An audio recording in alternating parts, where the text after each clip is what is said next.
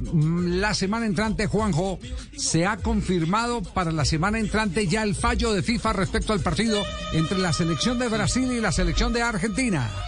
Atención porque van a haber pasado ya los seis días que le dio la FIFA tanto al, al bufete de abogados de Brasil como de la Asociación del Fútbol Argentino y se espera un primer fallo de la FIFA. Quieren que sea rápido. El tema es que después se abren dos instancias de apelaciones. Sí. La instancia natural y después en todo caso el TAS.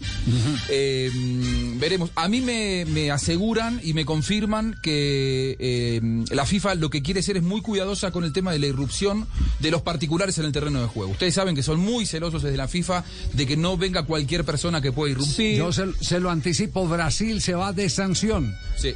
Y económicamente va a quedar afectada la selección de Argentina y el partido se vuelve a empezar. Es decir, se repite. El hecho de que se vuelva a empezar el partido va a significar que se puede firmar planilla nueva. Exactamente, con nuevos protagonistas y no va a ser en territorio brasileño porque lógicamente el castigo es el que Brasil, no sé cuántas fechas, pero me aseguran que mínimo dos fechas Sí. pueden ser más. Brasil sin- se quedará sin localía en la eliminatoria. Podría jugar toda la fecha de octubre y de noviembre eh, en terreno neutral, es decir, no en su casa.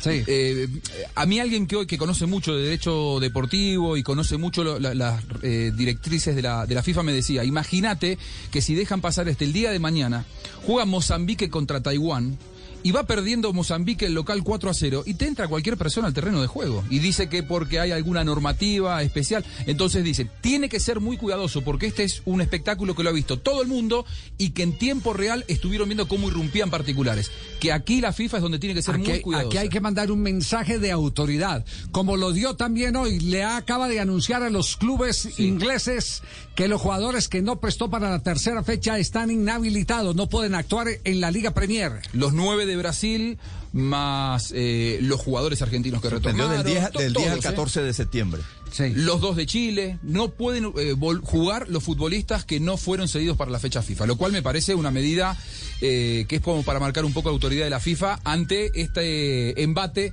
de los equipos eh, ingleses. Claramente los poderosos clubes del, del fútbol europeo lo que quieren es sentarse a debatir mano a mano contra Infantino. Infantino se defiende con este tipo de sanciones. Cinco días, de 10 al 14 de septiembre. Claro. Bueno, quedamos, quedamos solo con la expectativa de cuándo abren la brecha, el campito para el partido entre la selección de Brasil y la selección de ¿Sería Argentina. diciembre? Eh, Sería a mí me más ha- A mí adelante. me han dicho que la más cómoda sería el repechaje, pero el riesgo es muy alto. Sí, claro. El riesgo es muy alto. Sí, que, te- que se lesiona algún jugador. No, no, no, sino el No, riesgo de que de pronto de- estén peleando posiciones. que alguno esté en repechaje de los dos. Esto es fútbol, es- ¿no? eh, Lo verán en su momento. Esto, esto es fútbol. Que Brasil esté peleando el Sí. repechaje. Yo, yo no creo que Brasil No, esté peleando el repechaje. Esto es fútbol. O que, Lo- o que estén definiendo el repechaje para Argentina, entonces no pueden jugar el repechaje simultáneamente. Lo que, están, es- lo que está esperando la FIFA. Yo lo y que no ojo, quería era herir la susceptibilidad de Juanjo Buscaglia diciendo que de pronto es Argentina la que queda en la zona de repechaje, pero No hay ningún problema. Pero Yo no ya, creo. ya el programa tiene muchos intérpretes.